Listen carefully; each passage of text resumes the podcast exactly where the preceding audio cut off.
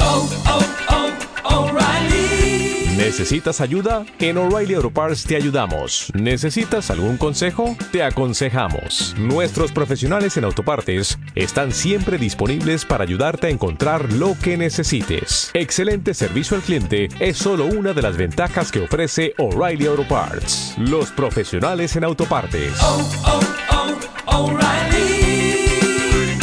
Auto Parts. las limitaciones del cine clásico para crear un estilo más improvisado. Entre sus últimas obras están Cuento de verano y Cuento de otoño, el romance de Astrea y Celadón. Los creadores de Perdidos prometen un cóctel de sorpresas. Los creadores de Perdidos, que regresará el 2 de febrero a las pantallas para su muy anticipada última temporada, dijeron que no se atarán todos los cabos sueltos y que ni siquiera los actores saben cómo terminará esta serie sobre supervivientes en una isla desierta. No se responderá a cada una de las preguntas, porque si intentamos responder a cada una de los interrogantes seríamos muy pedantes, comenta el productor de la serie. Cuse y Damon Lindelof, uno de los creadores, señalaron que la nueva temporada comienza de inmediato tras el clímax de la quinta temporada, cuando en teoría se detonó una bomba nuclear modificada. Aparte de eso y el regreso de Libby, la psicóloga clínica de la segunda temporada, nadie dice nada. De hecho, los creadores agregaron que a pesar de que ellos decidieron hace cinco años cómo, termini- cómo terminaría la serie de la ABC, todavía están trabajando en los últimos capítulos. Perdidos, una de las series más caras de la televisión mundial, ha recibido 58 premios, incluido un Globo de Oro y un Emmy, desde que se estrenó en 2004 y ha cautivado un ejército de fans en todo el mundo. Hasta el momento solo se han grabado siete episodios de la sexta temporada, y la mayor parte de los actores ha dicho que desconoce el destino final de sus personajes.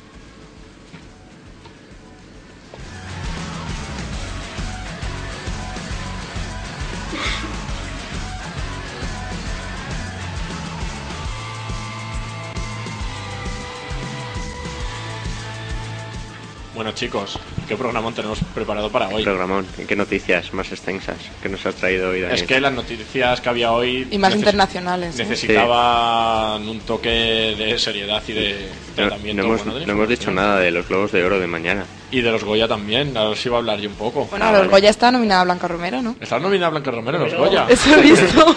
Roberto, no hables en micrófono. No, madre mía, estoy aquí, vamos, alarmado ya. ¿Cómo le pueden nominar a esa mujer a un Goya? Por, la, por el Está trabajo ese nominada por de... Mejor actriz revelación en After. En el After, que... Bueno, no la he visto la película, pero vamos, viendo que ella es la protagonista, me quedan muy pocas ganas de Ah. verla. Bueno, sabiendo que mañana son los Globos de Oro, chicos, ¿a quién vais a, a quién veis como mejor película? Sabéis que la antesala de los Oscars, ¿no? Que quien suele ganar los Globos de Oro gana los Oscars. Sí, pero yo la verdad es que tengo muchas dudas. de- Tiene mucha- Yo también tengo serias dudas. Yo creo que ese progra- va a ser los Globos de Oro más reñidos que vamos a tener de los últimos años. Yo espero que los españoles que están nominados se lo lleven. Los abrazos rotos de Almodóvar y, y Penélope Cruz como actor de reporte.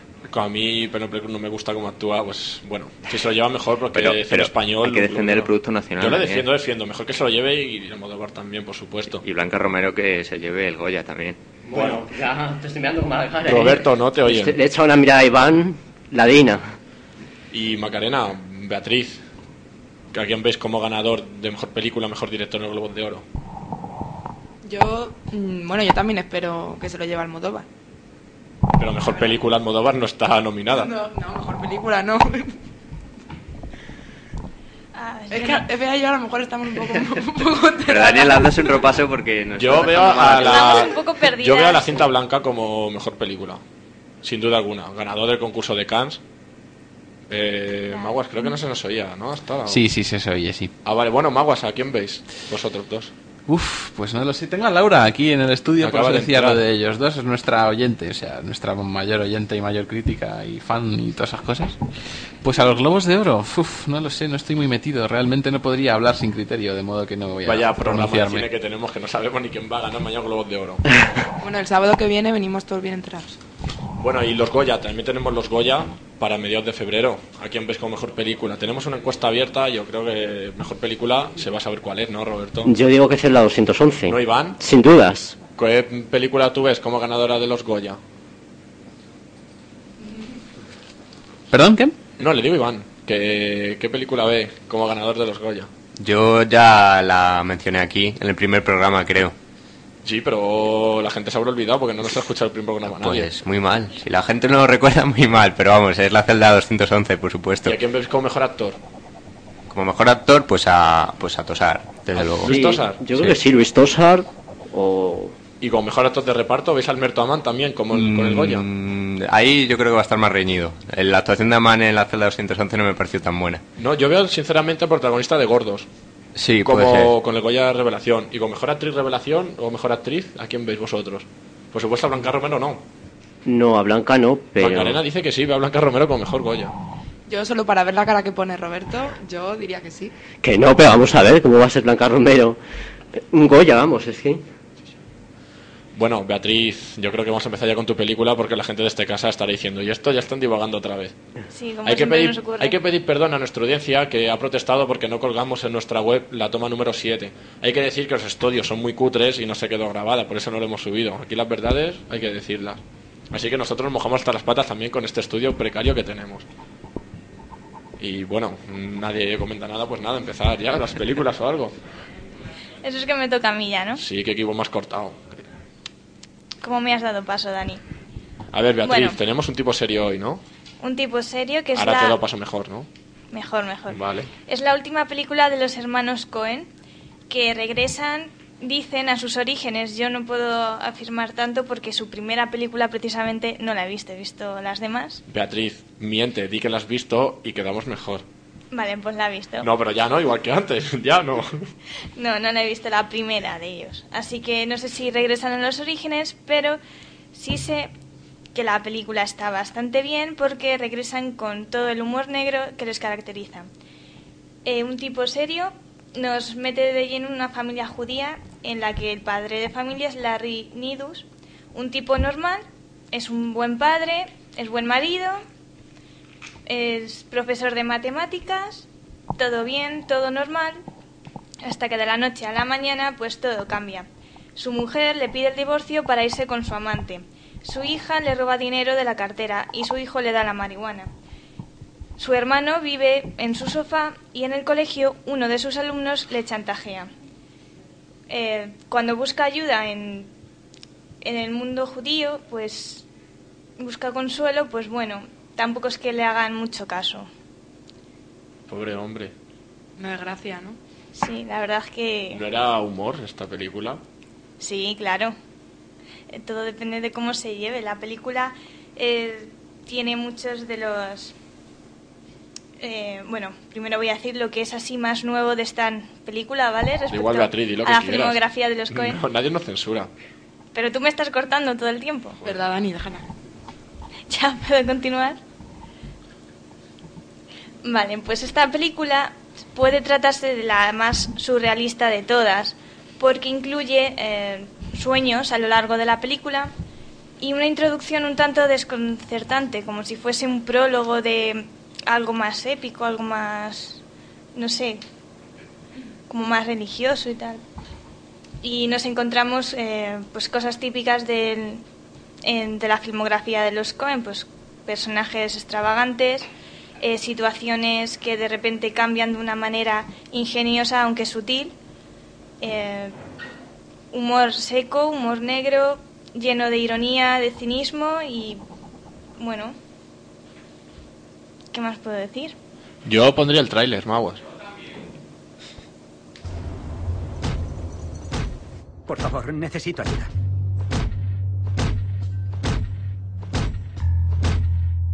Estoy sufriendo problemas maritales. Cariño, creo que deberíamos empezar a discutir el divorcio. Larry, todo irá bien. Profesionales de todo tipo. Larry, hemos estado recibiendo cartas denigrándote y pidiéndonos que no te nombremos profesor titular. Necesito ayuda. Todo irá bien. Trato de ser un hombre serio. Todo irá bien. Intento hacer lo correcto, ser un miembro de la comunidad. Todo irá bien. Por favor, solo dígale que necesito ayuda. Por favor. Todo irá bien. Necesito ayuda. Todo irá bien.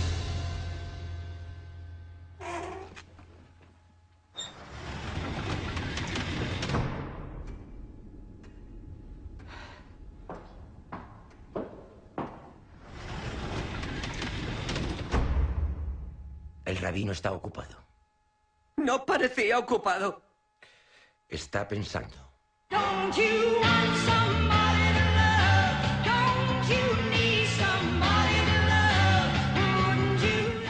Qué tráiler más maravilloso, de- es que me pareció una factura eh, impecable. Os lo recomiendo ver por YouTube ya que estoy aquí Pero- hablando. Yo recomiendo la película más que el tráiler. Pero verla en inglés, no en español, que los doblajes son pésimos. Bueno, Son pésimos. Vamos. hombre, si quieres pillar todo, toda la esencia de la No, película, sí, en versión porque te vas a original. una versión original en el cine y te lo subtitulan debajo en español. Y ya está.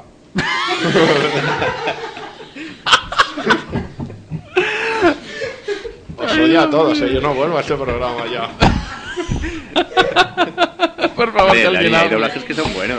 ¿Cuál? No, Dime un todos- doblaje Hay doblajes muy buenos, hay doblajes que Decirme un superan ejemplo. la versión original. ¿Cuál? Dime un ejemplo. vamos. Titus, por ejemplo. No, no, no me gustó esa película. Todos los doblajes de, de Camilo García, por ejemplo, los del que hace Anthony Hopkins son, son sublimes, por ejemplo. Nada, se inventan las palabras y los diálogos. Sí, ya te digo, eso es seguro. El padrino. En fin. El doblaje del padrino. Es pésimo. Iván, Pero vete la si ni versión siquiera original. sabes cuántas películas tiene el padrino. El padrino tiene tres películas. Uno, dos y tres. ¿Y eso lo has descubierto? Parece tiene principios mérito, de los ¿eh? tiempos. Yo nací ya sabiéndolo. Ya, ya. Bueno, vamos a entretener un poco a la audiencia, madre mía. Vamos bueno, a Beatriz, ¿qué verlo. te queda por decir de un tipo pues serio? creo que me queda la puntuación. Eso es, vamos. O bueno, si queréis primero digo así algunas películas de los Cohen, Ajá. pues si os son alguna. Eres libre, aquí nadie te censura, Beatriz. Vale, pues eh, su primera película, Fargo. eh, no, la, perdón, la primera película es del 84, Sangre Fácil. Y la primera película con la que consiguieron un Oscar al mejor guión fue Fargo. Y a ver si os suena esta, no es París para viejos. El título sí me suena, sí. Bueno, y el actor principal también te tiene que sonar. Dime cuál es. Javier Bardem. Ah, es Javier Bardem, pues sí, hombre. Yo creía que lo decía de broma. también. No, no, no, no. Pero, y, Yo creo aquí- que y los se llevó documentales el que estamos Oscar en Cinefilia. a mejor actor. Eh, de reparto. Mm. De reparto. Roberto, es un programa de cine, un poco de documentación. Que sí, que sí, que estaba de broma. Humor 100%. Eso que va a ser un programa serio el de hoy, ¿eh? Pues empezamos ¿Y más. cuál te gustó del... Para ti, cuál ha sido la mejor película? La mejor. La del Gran Lebowski me gustó bastante. Y la de No es País para Viejos es la... Solo he vis- hay dos que no he visto. Y esta No es País para Viejos. Fíjate que se llevó cuatro Oscars, pero no... Incluso de Javier Bardem, que se Exacto. dedicó a todos los cómicos españoles que empezaron en el cine. La última de ellos que vi fue la de Quemar después de leer. La única que he visto en el cine, el resto en DVDs. Y la verdad es que me gustó bastante. ¿Y a quién recomiendas la última película de los Cohen? a todo el que quiera reírse, pero reírse no, no que no busque esa risa fácil, sino una risa conseguida en los momentos clave y que incluso que te llegue a, a hacer pensar un poquito. Vamos, que no busque un Spanish movie. No, para nada.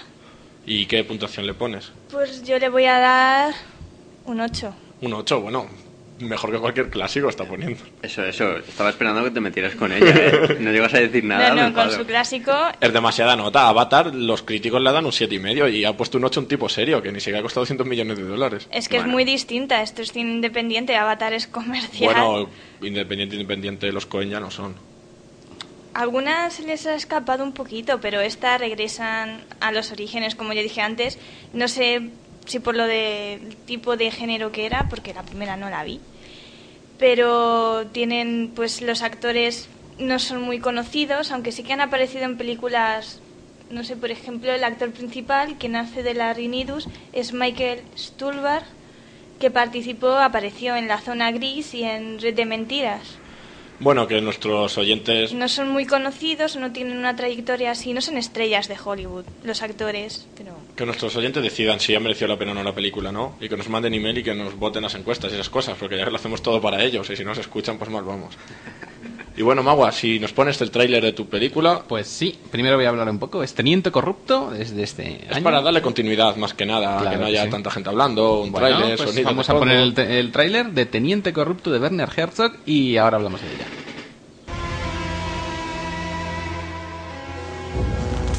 Sacadme, por favor. ¿Me estás pidiendo que me moje y te saque de ahí? Lleva unos calzoncillos de algodón suizo, ¿sabes? Me ahogaré. La autopsia no dirá la hora de la muerte. Por Venga, favor. tío. No vale la pena, estás como una cabra. Venga. ¿Estás bien, tío? Es muy posible que los dolores de espalda leves acaben siendo fuertes. En reconocimiento a su valor y tenacidad, el teniente Terence McDonald Buscamos a este hombre. Se llama Donald Gottschau. ¿Puede asumirlo? ¿Por qué lo pregunta? Sé que aún tiene problemas con la espalda. ¿Sigue tomando medicación? Solo la que me receta el médico.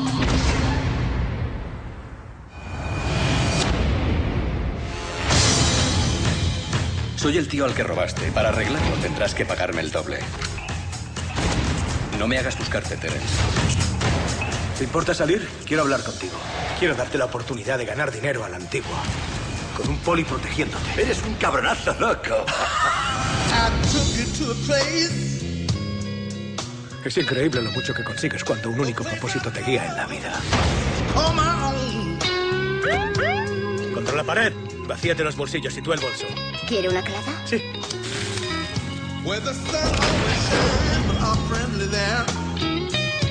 ¿Crees que a esos tíos les importa una mierda que seas poli? Dispárale otra vez. ¿Para qué? Su alma sigue bailando.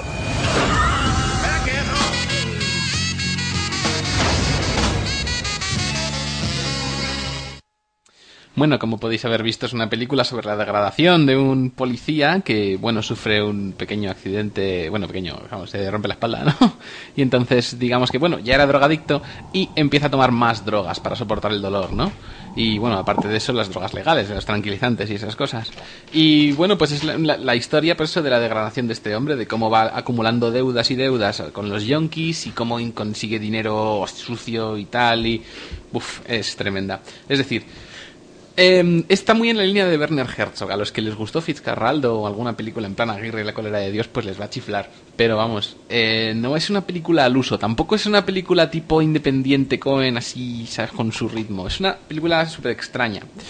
De hecho, lo que más destaca, ¿sabes? Lo que más llama la atención cuando ves esta película son los toques así raros, naturalistas que tiene este hombre. Porque está grabada en Nueva Orleans. Sabemos que es una ciudad inundada ahora mismo, que estuvo inundada hace tiempo y que ahora está hecha una porquería y ha ido justamente a los barrios más insalubres posibles para, para, darle esa mm, cualidad antropológica al cine que tiene de Werner Herzog siempre, ¿no? Hay que destacar que esta película no es un remake de otra de 1992 que se llama Teniente Corrupto, aunque realmente, o sea, los productores querían un remake, pero claro, Werner Herzog no iba a hacer esto porque es un, cine, un cineasta muy importante.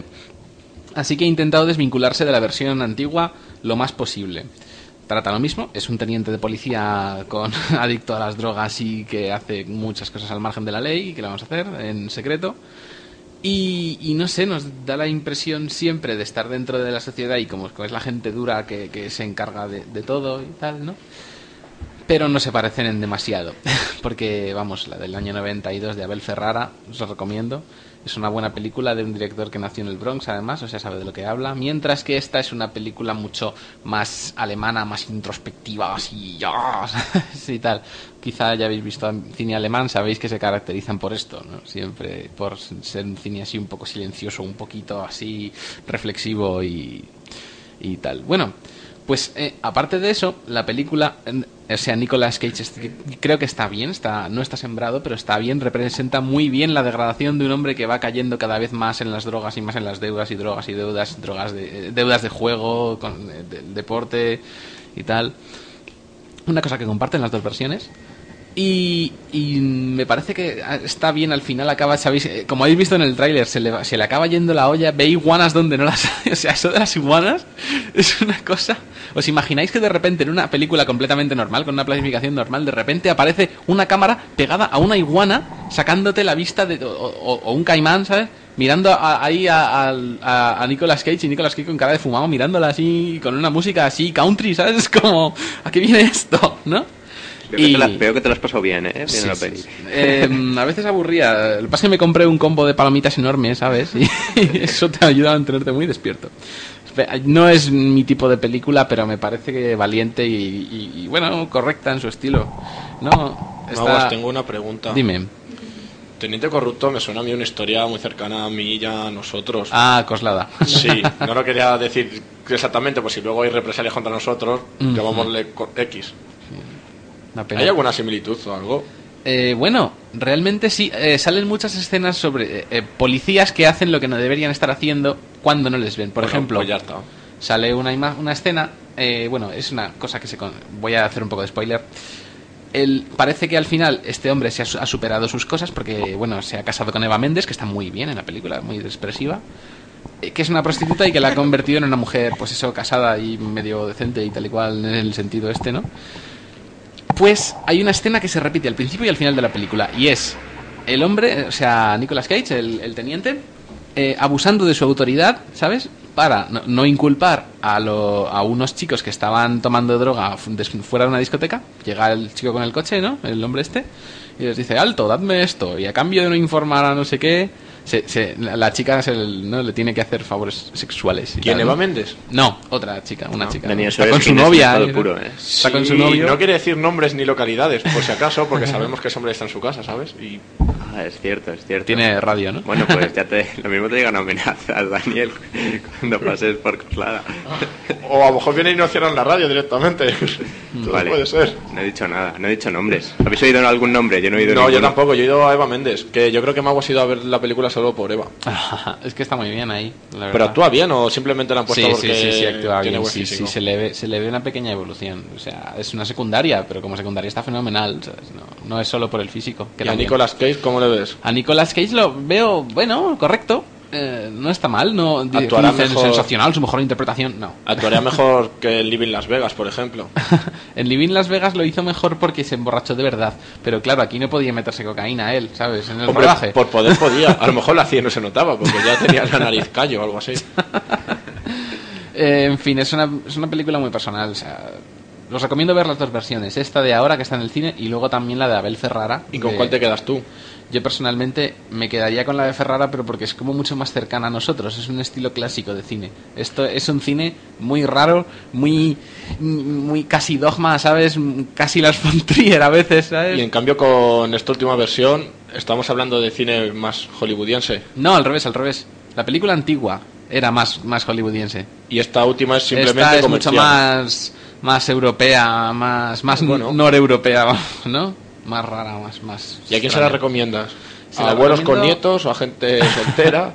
Pues se la recomiendo a la gente a la que le guste el cine alemán más puramente alemán, así y tal, ¿sabes? O sueco o, no- o noruego. O sea, la gente nórdica le va a gustar porque tiene ese rollo así de bosquecitos por todos lados y tal, y ese ambiente, naturaleza conviviendo con el hombre y tal, y atormentándole, y no sé, les puede gustar.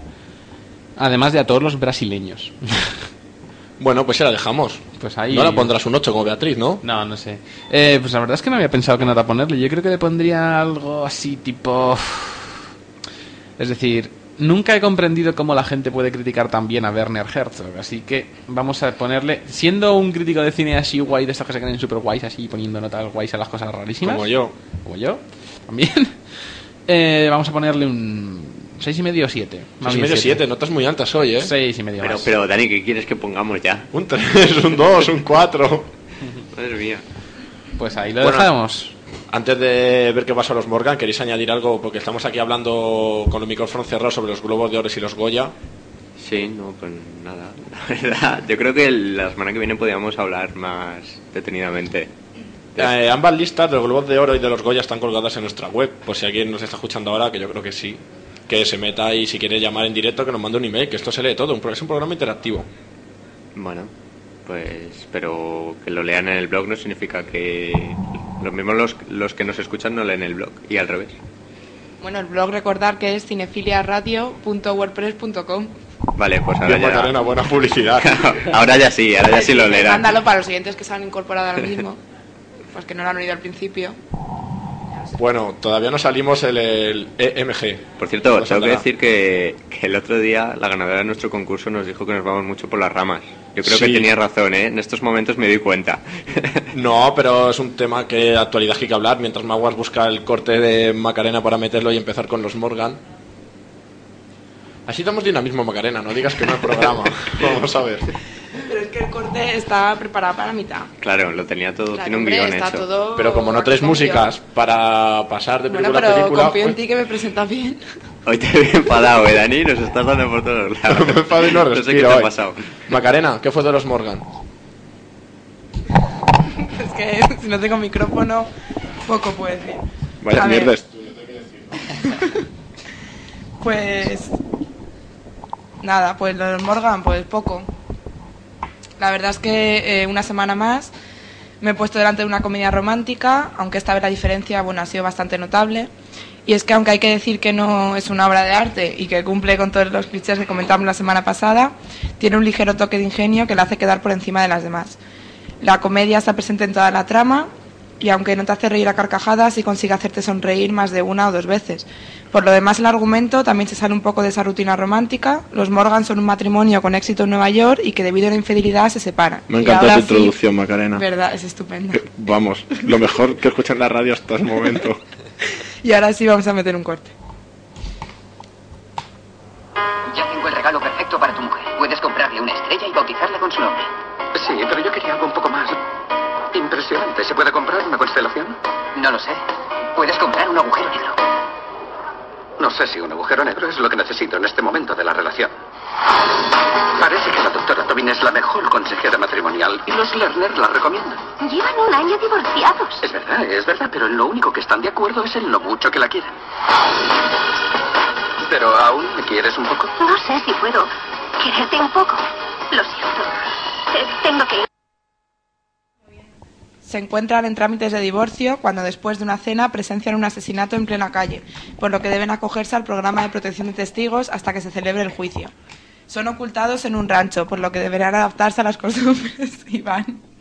Perdón, es que eh, se Es que están hay liando los los cables. micrófonos por aquí. Sí. Un momento, un momento. Bueno, tú sigue, Yo sigo, Macarena. vale, es que me estás tirando del micro. Em, bueno, son ocultados en un rancho, por lo que deberán adaptarse a las costumbres de la gente del campo. Allí, en un pueblo de poco más de un centenar de habitantes, tendrán el tiempo suficiente para hablar y perdonarse el uno al otro. Al mismo tiempo, en tan solo un par de días, serán amigos de casi todo el pueblo, como si llevaran meses viviendo allí. ¿Qué fue de los Morgan? Ese hombre anda suelto. Les recomiendo que entren en el programa de protección de testigos. ¿Qué? No me comprometo a pasar el resto de mi vida con mi marido. Lo comprendo muy bien. Bienvenidos a Wyoming. Será un honor protegerles. Espero que se sientan cómodos con nosotros. Dios mío, es Sarah Palin. ¿Montas a caballo? Sí, de niño te doy unas cuantas lecciones. No lo sabía. Bueno, no te lo cuento todo. Ya. Eso sí lo sabía. Estamos aquí y no podemos hacer nada para cambiarlo. Esto puede sonarte raro, pero ¿quieres salir conmigo? Ya salimos a cenar la semana pasada. Y todo fue bien hasta el asesinato. Invito yo. Estaba muy enamorada de ti. Pero ahora solo quiero verte sufrir. Con dolor intenso. ¡Madre mía, cómo duele! ¡Qué horror! Paul, no te muevas. ¿Qué? Hay un oso detrás de ti. ¡Ay, madre! No corras, espera. No, no, nunca me escuchas. Es exactamente lo que siempre que intento. Lo dejamos para luego. Habla en tono suave y monocorde. Mi mujer es de la protectora de animales. Y yo voy a apuntarme enseguida. ¿Qué fue de los Morgan? El resto, la filmación de esa convivencia y de la vida de un pueblo tan diferente como Nueva York. Lo que destaca no es el final, que es obvio, pero sí lo es el desarrollo de la trama, que muy de vez en cuando da un ligero giro que puede pillarnos por sorpresa, y eso se agradece. Hay que reconocer también que la interpretación tanto de los actores principales como de los secundarios no es destacable, pero bueno, tampoco disgusta mucho. Y es que nos encontramos a una Sarah Jessica Parker, amante de Nueva York también, pero en un papel muy diferente al de la conocida serie Sexo en Nueva York. Y es que solo resulta algo chocante los primeros cinco minutos, luego te olvidas de Carrie. Y bueno, qué decir de Hugh Grant en su papel de pijo gracioso y bobalicón, que también interpreta siempre en todas sus películas. Y la verdad es que no sabría decir cuál de los dos da más, da más vida a la película, pero bueno, es una pareja cinematográfica que nunca me habría imaginado y el resultado ha sido bastante positivo. Podría recomendar la película, pero bueno, te tiene que gustar este tipo de género, saber a lo que vas, no esperar demasiado y disfrutarla. No se hace muy pesada, aunque también es verdad que dura tan solo 97 minutos. Aunque bueno, tampoco habría por qué alargarla mucho más. Y si no suelen gustarte ese tipo de películas, pues no te esfuerces porque esta tampoco te va a gustar mucho. A ti sí te gusta, ¿no, Macarena? Bueno, Es tu tercero o cuarta película. la película, pero ya no más porque El género ya- te tiene que gustar porque... No, pero ya me he cansado, ¿eh? Me gusta de vez en cuando, pero ya... Yo tengo dudas sobre esa película.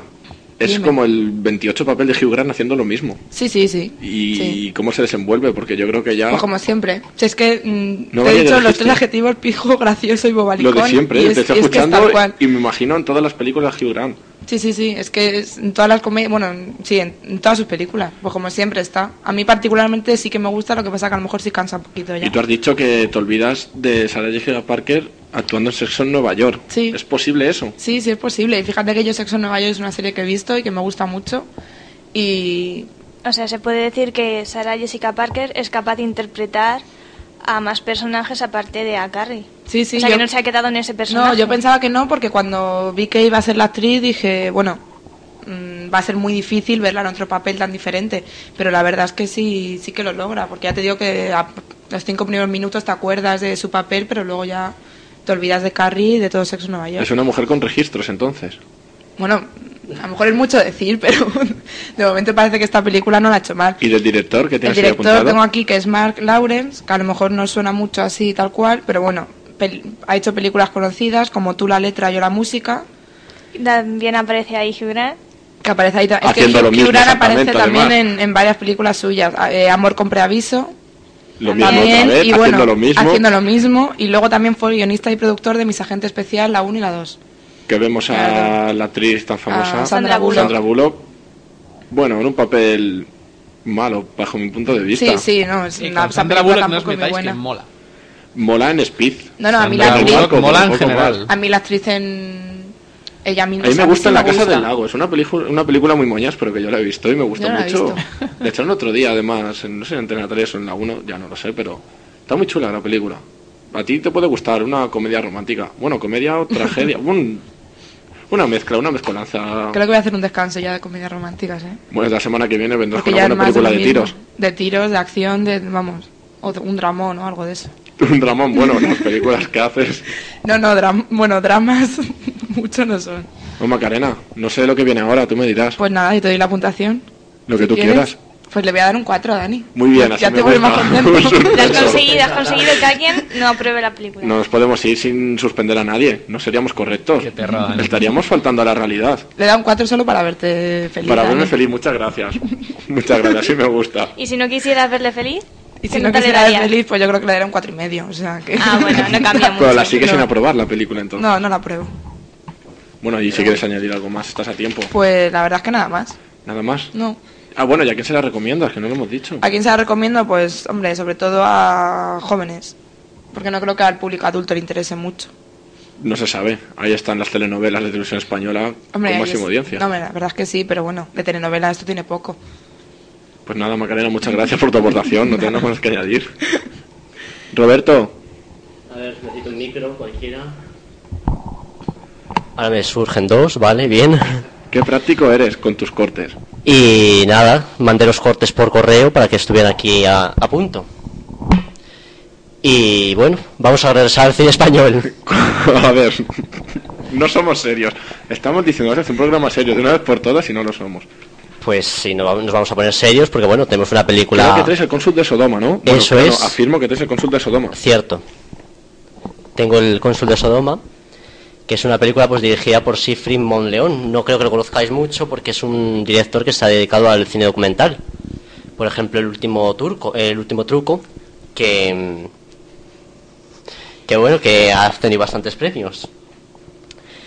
Eh, bueno, protagonizada está por Jordi Moya, sobre todo es el actor principal, y luego hay así actores de reparto, pues como Bimba Bosé, como Vicky Peña. Y bueno, contaros que bueno, que a, a propósito de los premios Goya, que han obtenido dos, dos condecoraciones estos actores, Jordi Moya por actor principal y Vicky Peña por mejor actriz de reparto. Pero Jordi Moya no se lo va a llevar y Vicky Peña. Vicky Peña puede llevárselo, pero está muy difícil. Yo la verdad es que Teniendo- diría que ninguno de los dos se va a llevar, Teniendo pero a Lola Dueñas también. claro, Lola Dueñas es- va a poder con ella, yo creo. Y hombre, el actor principal es que estando Luis Tosar es muy difícil. Yo lo veo casi imposible. Es una buena actuación la de Porque Jordi Moya en mala, esta película. Mala madre es el personaje del 2009. Eso es. Además, Jordi Moya es como el secundario perfecto siempre en todas las películas. Claro, claro, sí, sí, siempre ha sido un secundario. Además, Mala Madre nos firma en el blog. Entonces, tenemos que apoyarle desde aquí. Yo la apoyo. Eh, vamos a pedir una entrevista y hasta aquí vamos a hacer un llamamiento para que venga a entrevistar a Luis Tosar en directo, ¿no? Sí. Se espantará un poco por el estudio, pero bueno. Bueno. Si acaso por teléfono, si... No, no, no, no, que venga. Y se moja hasta las patas. Pues nada, aquí le esperamos en Radio Carcoma. Y nos narra la película pues la vida de los, uno de los poetas más importantes del siglo XX, Jaime, Jaime Gil de Viedma. Yo la verdad es que no lo conocía tampoco, tengo que reconocerlo, porque en los planes de literatura de los institutos y la universidad tampoco se estudia mucho este autor, pero vamos, es importante en el siglo XX. Fue miembro de la generación del 50, más desconocida, y pues es muy recordado pues por sus míticas frases de nunca volveré a ser joven, esa actitud de la juventud perdida que tantos autores pues, como por ejemplo Espronceda tenían de, de la vida. Y también una, una frase que, que, bueno la, la incluyo en el tráiler, que es la de que la vida en serio uno la empieza a comprender más tarde, que la vida va en serio uno la empieza a comprender más tarde. Eh, es un escritor que pertenecía a la alta burguesía, y además era ejecutivo de una importante multinacional. Él más que sentirse así empresario o burgués, él se sentía poeta. Él vivía una apasionante vida donde se mezclaban sus viajes al exterior, sus amistades literarias y una, actividad, eh, una activa vida sexual que le supuso numerosos problemas en la España franquista. Porque bueno, de, sabéis que era homosexual o por lo menos pues, le gustaba la, ambigu la ambigüedad sexual. Eh, la cinta pues, transcurre en Barcelona desde 1959, iba a decir 50, no 59, que coincide con la fecha de publicación de su primer libro. La, la, película comienza ahí, con el libro de Compañeros de Viaje, y finaliza pues en el momento de, de la muerte de Franco, en el 75. Yo creo que ya es un momento adecuado pues para poner el, el tráiler de la película y, y, bueno, ver las principales escenas de, de la película. Vamos a oírlas.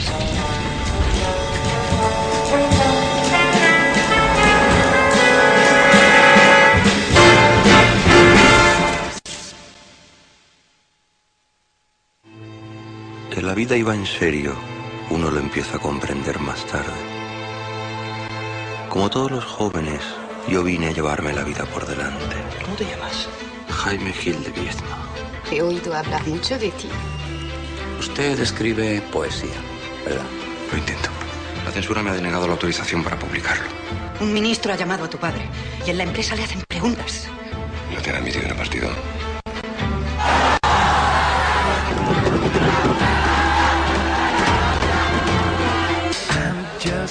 Eres incapaz de irte a la cama si no estás enamorado. Sí, pero me enamoro locamente todas las noches. Un tipo que quiere ser alguien y solo puede serlo conquistando a una muchacha rica. Quítate ese disfraz de Calígula. A mí no me trates como un maricón. Entonces, ¿cómo te trato? El fin de una época. Adiós, Jaime. Oh innoble servidumbre de amar a seres humanos. Y la más innoble, que es amarse a sí mismo. Ya nada temo más que mis cuidados. De la vida me acuerdo, pero ¿dónde está? El fil está basado en un libro de 2004 de Miguel Dalmau. Y bueno, ha surgido la polémica con la cinta también porque tiene algunas escenas de contenido explícito. Así que para el Ministerio de Cultura, presidido por la honorable ministra Ángeles González Sinde, ha hecho merecer la calificación de no apta para menores de 13 años. Buena crítica. Pero España. Sí, nos recordemos vamos. lo que hizo con Saw 6. Que directamente la censuró, la puso la por censuró, X y aquí en España no se estrenó. La mandó a películas X y todavía no, no, no, a día de hoy no está eh, estrenada en España. De ahí que Cinefilia la haya tenido que ver a través del Pelis Junkies. Eso es, lamentablemente.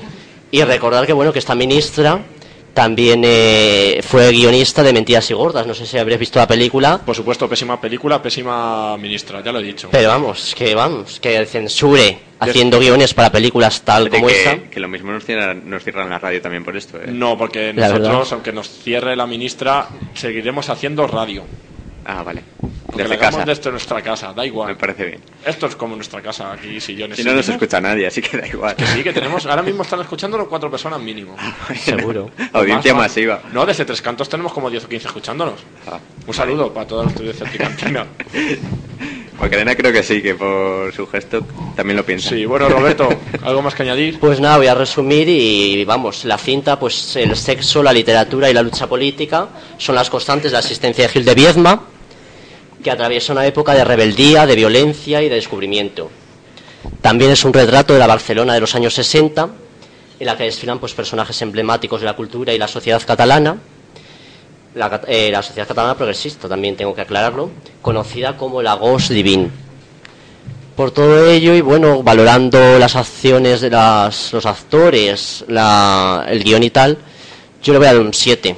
Voy a ser generoso hoy. Muy Pues, bien. No me lo puedo creer. Es una película bastante buena. Tiene sus cosas así peculiares, pero bueno, en general es una película bastante Y buena. Has hablado que tiene escenas de sexo explícito. ¿Y a Sí. quién recomiendas la película? Vamos a ver. Hombre, ¿Puede es- ir un niño a verla, un niño de 13 años, 12 años? Mm, No, es eh, por el contenido que tiene, que es bastante difícil de entender a veces.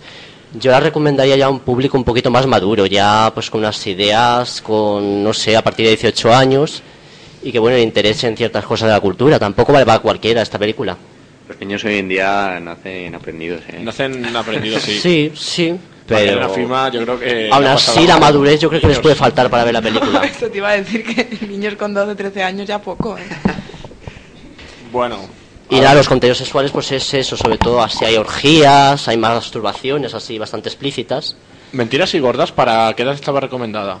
Pues no lo Para sé. 13 años. Yo diría que 13 años también, como esta. Pues mucho más Eh, dura, por así decirlo, para niños que esta película. Sí, hay bastante sexo explícito, No me drogas. explico yo lo de la ministra en ponerla Ya, para es lo que 13 iba a años. decir, no sé por qué ahí no... Es no que pega. directamente se muere un chico por drogas en mentiras y gordas de sobredosis. Mm. Qué bonito. No. Sí, eh, pero- No es bonito. Es curioso cómo Siempre se- que hablamos de muertos os reís. Nos reímos Porque- porque nos tomamos la vida muy en serio Pero y es la muy muerte curioso. muy a broma, yo creo. Cómo la censura siempre, siempre se ceba con el sexo y en cambio la violencia la deja pasar fácilmente. Siempre igual, una película de tiros la puede ver todo el mundo y una de sexo no. Parece un tabú social, ¿verdad? Porque el sexo es mucho Yo más esta sano película que ya la no diría que es muerte por de el la sexo, gente. sino porque es difícil de entender algunos aspectos. Bueno, no vamos a de- de iniciar la aquí un vida de- de debate. eh. Vietnam. No vamos a iniciar un debate sobre la vida sexual, que si es mejor que pegarse con la gente y eso, pero yo estoy con Maguas, así que vamos a mandar una crítica, vamos a ir a la Moncloa y vamos a protestar. Y ya está. Sí, sí, tendríamos que ir por tantas cosas a la Moncloa a protestar. Sí. Un día Bueno, vamos que a ir no es un con seis. programa político. Bueno, lo dejamos, que nos vamos. Que nos la cierran, ¿eh? Que nos cierran el programa. Bueno, Maguas, ahora vamos con la sección que inventamos el otro Ah. día. Ajá. Sigue el guión, por favor, que está escrito, dame tuya. Venga, vamos allá. Pero espérate un segundo que me he liado. Some things in life are bad, they can really make you mad.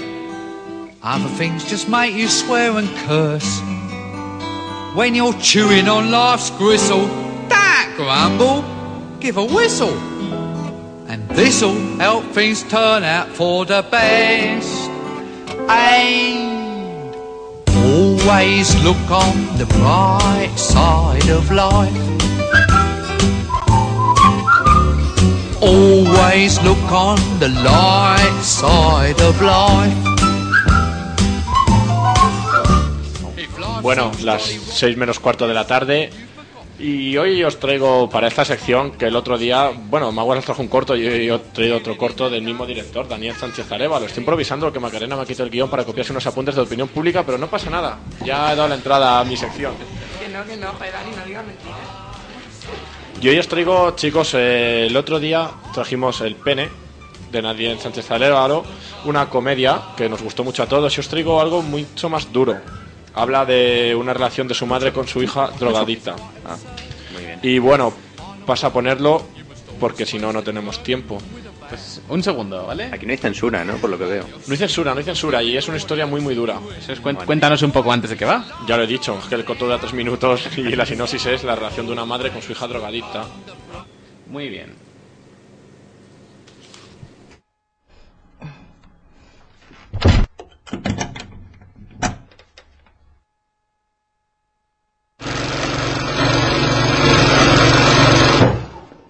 Mira lo que te he traído. Ábrelo, venga. Ibas a traer la tele. Tú ábrelo, que es un regalo. Ahí no cabía una tele. Joder, verdad, cómo eres. Encima que te, te los, te los paquetes y todo. ¿Te gusta? Está usada. Joder, mamá, si está como nueva. Para que me hagas lentejas, que tienen mucho hierro. Que luego dices que como muy mal y que estoy muy pálida. ¿Qué haces? Te la voy a devolver pronto. No. Que te la voy a devolver pronto. Deja la máquina. Vale, vale, tranqui. Joder, cómo te pones. Encima que te traigo un regalo, si es que es la hostia. No quiero regalos. Quiero que me devuelvas la tele. Mis yadros, la plata, mi carrito, las lámparas, el cuadro de tu abuelo, mi vida. ¿Me oyes?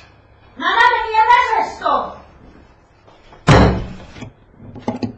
Abre la cocina. No voy a dejar que te lleves la Thermomix. ¿Y tú qué sabes si me va a llevar la Thermomix? Porque no queda nada más. ¿Y qué quieres? ¿Que me ponga a comer pollas? ¿Es eso lo que quieres? ¿Que me convierta en una puta para conseguir un pico? ¿Es eso lo que quieres? Tienes que volver al centro. No puedes seguir así. Mamá, aclárate. O la máquina de coser o la Thermomix. Que no se puede tener todo en la vida.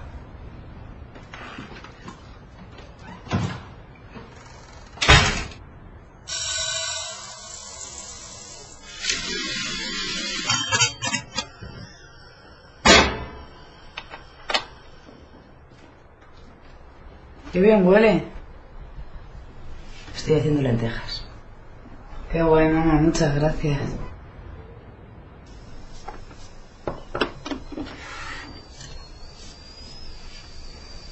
¿Qué quieres de segundo? No sé, mamá, me da igual. Es que no tengo mucha hambre, que me acabo de tomar un yo. Si es solo que tú comiendo, que yo no creo que tarde mucho. ¿Vale, mamá? Este ya es el último. De verdad, mamá. Después de este me limpio, te lo juro. Mamá, ¿qué le pasa al pitorro? Está atascado, ¿no? Pero quita eso ya, mamá, que huele a quemado, que no me gustan las lentejas quemadas.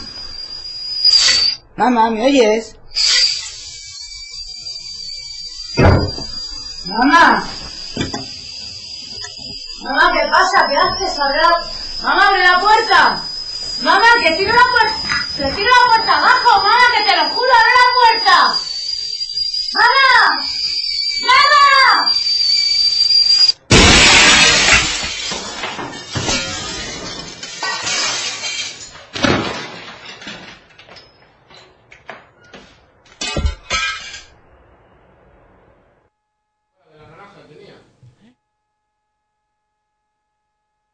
Algo. Bueno, chicos. Pero, pero esto qué es, Dani. Cortos de Daniel Sánchez Arevalo que tenemos Pero todas las esto semanas. Este Es una copia de Requiem por un sueño, totalmente. Más o menos. No me ha gustado. A mí sí. ¿Por qué no te ha gustado? No lo entiendo. No sé. Daniel Sánchez Arevalo en estado puro.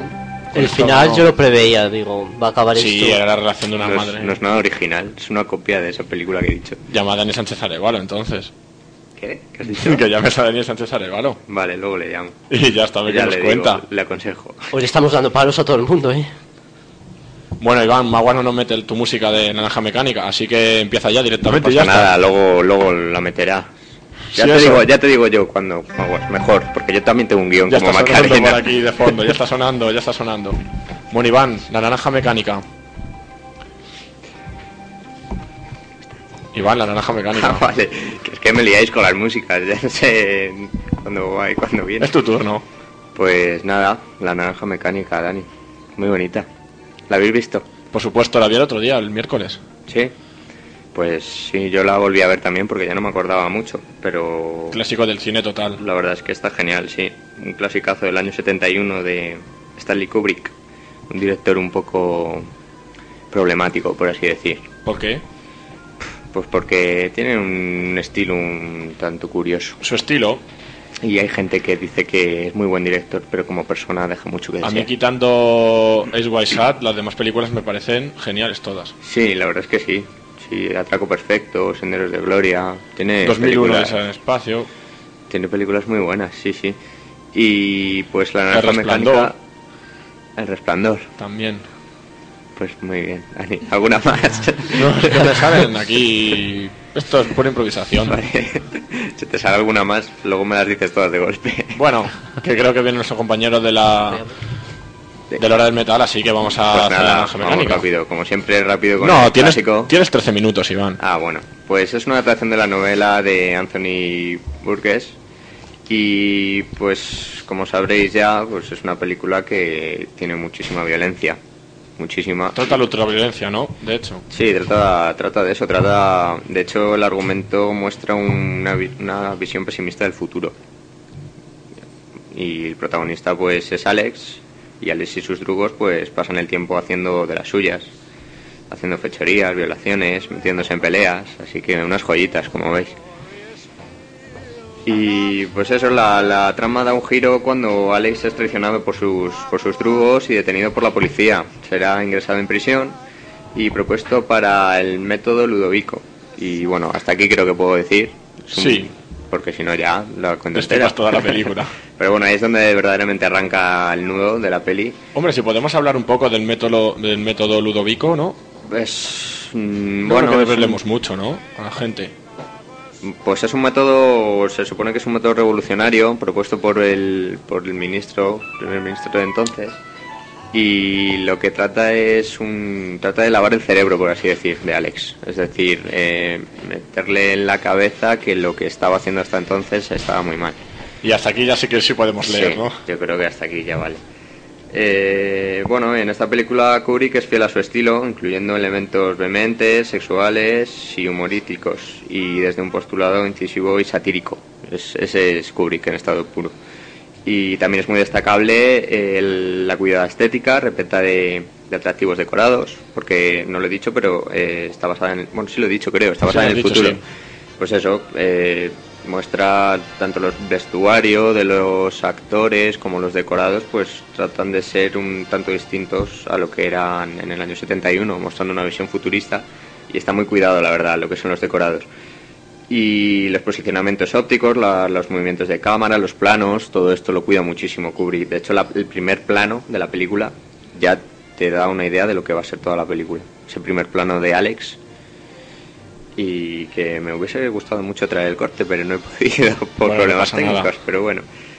Y bueno, otro punto fuerte es la música. La música no tiene desperdicio y hace involucrarse al espectador en el film y estremecerse. Si os parece, vamos a escuchar un, un corte. Si Maguas lo pone por ahí. Ahí lo tenemos, Iván.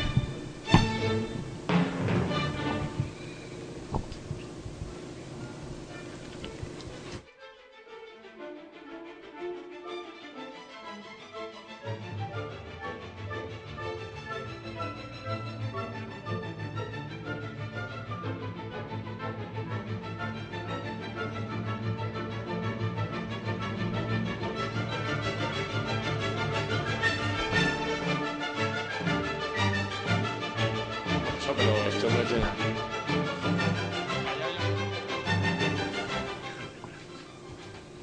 Eh, bueno, lo que habéis escuchado es la novena sinfonía de Beethoven. Muy ligada a la película. Muy ligada, muy ligada porque es, eh, es en lo que se basa la vida de Alex, eh, la, ve- la violación, ultraviolencia y Beethoven. Es decir, de hecho en una escena de película se ve que cuando llega a casa por las noches, él se relaja con Beethoven y da esa visión de... Es un poco humana, un poco más humana de este personaje.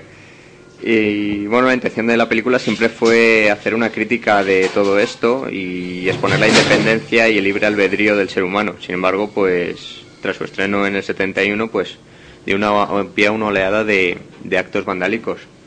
Es decir, la gente eh, que la vio, ciertas personas, en vez de verla como una crítica, la vieron como un modelo a seguir.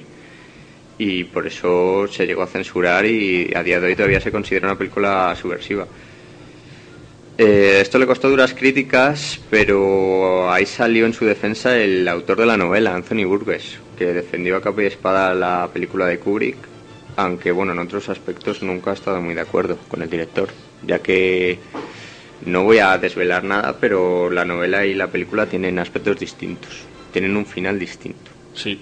Así que para nuestros cinéfilos Cinefílicos. cinefílicos, si quieren ver el auténtico, la auténtica historia, la auténtica historia para El mí es la de libro. Burgess, claro, la del libro. Siempre el libro Para es mí también. la en original. Defensa, en defensa de Kubrick diré que realmente, se- seg- eh, según Kubrick dijo, es que el, el libro se había editado en su país con el capítulo final quitado. O sea, se habían dejado el final en el, en el- en el penúltimo capítulo. Eso y lo por que lo visto... cambiaba era que no tenía el final verdadero. Eso es, eso es. Fue una cuestión de edición. Entonces, por lo visto, Kubrick solamente leyó a mitad, cuando estaba a la mitad del rodaje de la naranja mecánica, estaba eh, eh, haciéndolo, pues leyó el último capítulo y dijo, ajá, pero bueno, ya no podía cambiar el guión. Bueno, pues me parece bien ese apunte de Maguas, siempre ahí atento. Gracias, Maguas. Y, hombre, de todas formas, yo tengo que decir que el final de la película no es malo. Es decir, lo que pasa No, no, es no, que no, no, no es malo para nada. No es malo para nada. Es un final De hecho, a la imagen y semejanza de Kubrick. Eso es, claro, es que sigue el estilo de Kubrick. Hubiese sido muy raro que acabara como el libro. Pero bueno, ya, ya me callo porque No si les veremos me nada estoy flipando con ya nuestros 20 totalmente. oyentes. Así Si no, es. no verán la película. Pues como he dicho, es una película muy, muy violenta, así que se la recomiendo solo a adultos, ni siquiera adolescentes, porque, puede Porque que- pueden imitar las conductas puede de pasar Alex y lo sus que, trubas. lo que ya pasó. Y, pero hay que verla como lo que es, como una crítica, como una crítica, una crítica y un- una expresión de la independencia del ser humano, de esa capacidad que tenemos todos para elegir lo que es bueno y lo que es malo. Esperemos que no sea así el futuro, ¿no?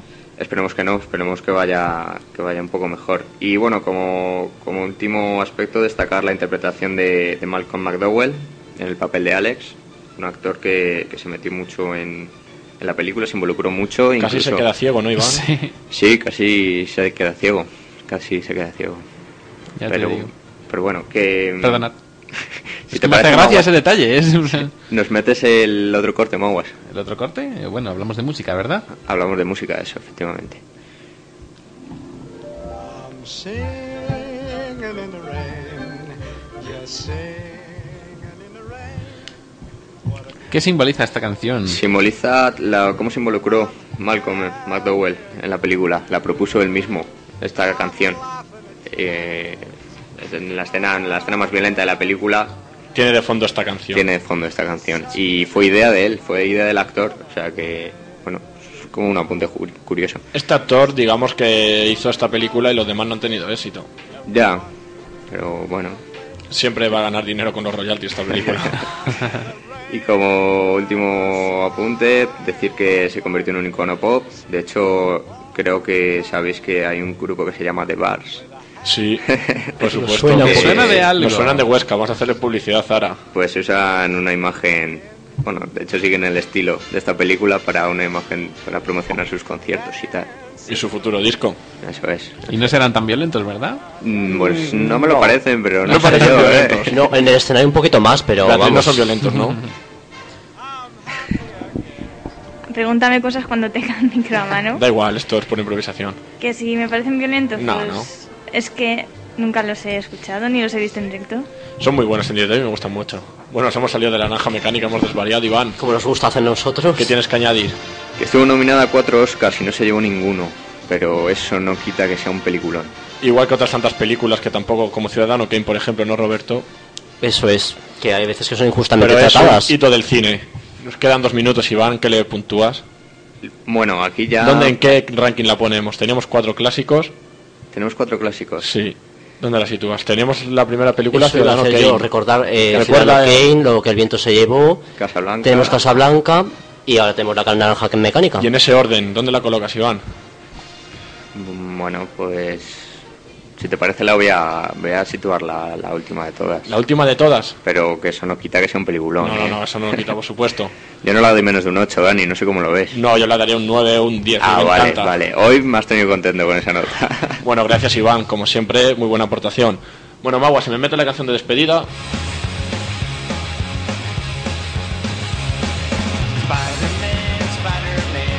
Bueno, como siempre, en la técnica, gracias, Magua, esta semana es espléndido. Hoy también ha estado Laura ayudándote un poco por detrás. Un saludo a los dos. Espérate que pueda hablar. Maguas, eh, Macarena. Aguas. Dime, Dani. Es que le tengo aquí detrás, por eso me he Ya, confundido. ya. Gracias por estar aquí como siempre. Nada, ni y gracias a ti. te veremos con una película de tiros algo la semana que viene. De acción, de acción, ya verás. ¿eh? No te pongas malo ni nada, ¿vale? Nada, ya estoy preparándome para la semana que viene, que eh, vamos a tener muchas películas muy bonitas. Bueno, Beatriz. A ver con qué nos sorprende la semana que viene. La semana que viene pues estaba dudando, así que ya veremos con qué, qué os acabo trayendo. Ya veremos, porque a lo mejor te vemos mañana en los Globos de Oro, por ejemplo. A mí, Sí. ganando uno. claro, más que nada cubriendo la información. Eh, Iván, suerte en tu partido. Vale, muchas Que gracias. te vas corriendo ahora con el balón en la mano. Nos vemos el sábado. y nada, citar a la audiencia que se meta en nuestro blog Macarena, ¿no?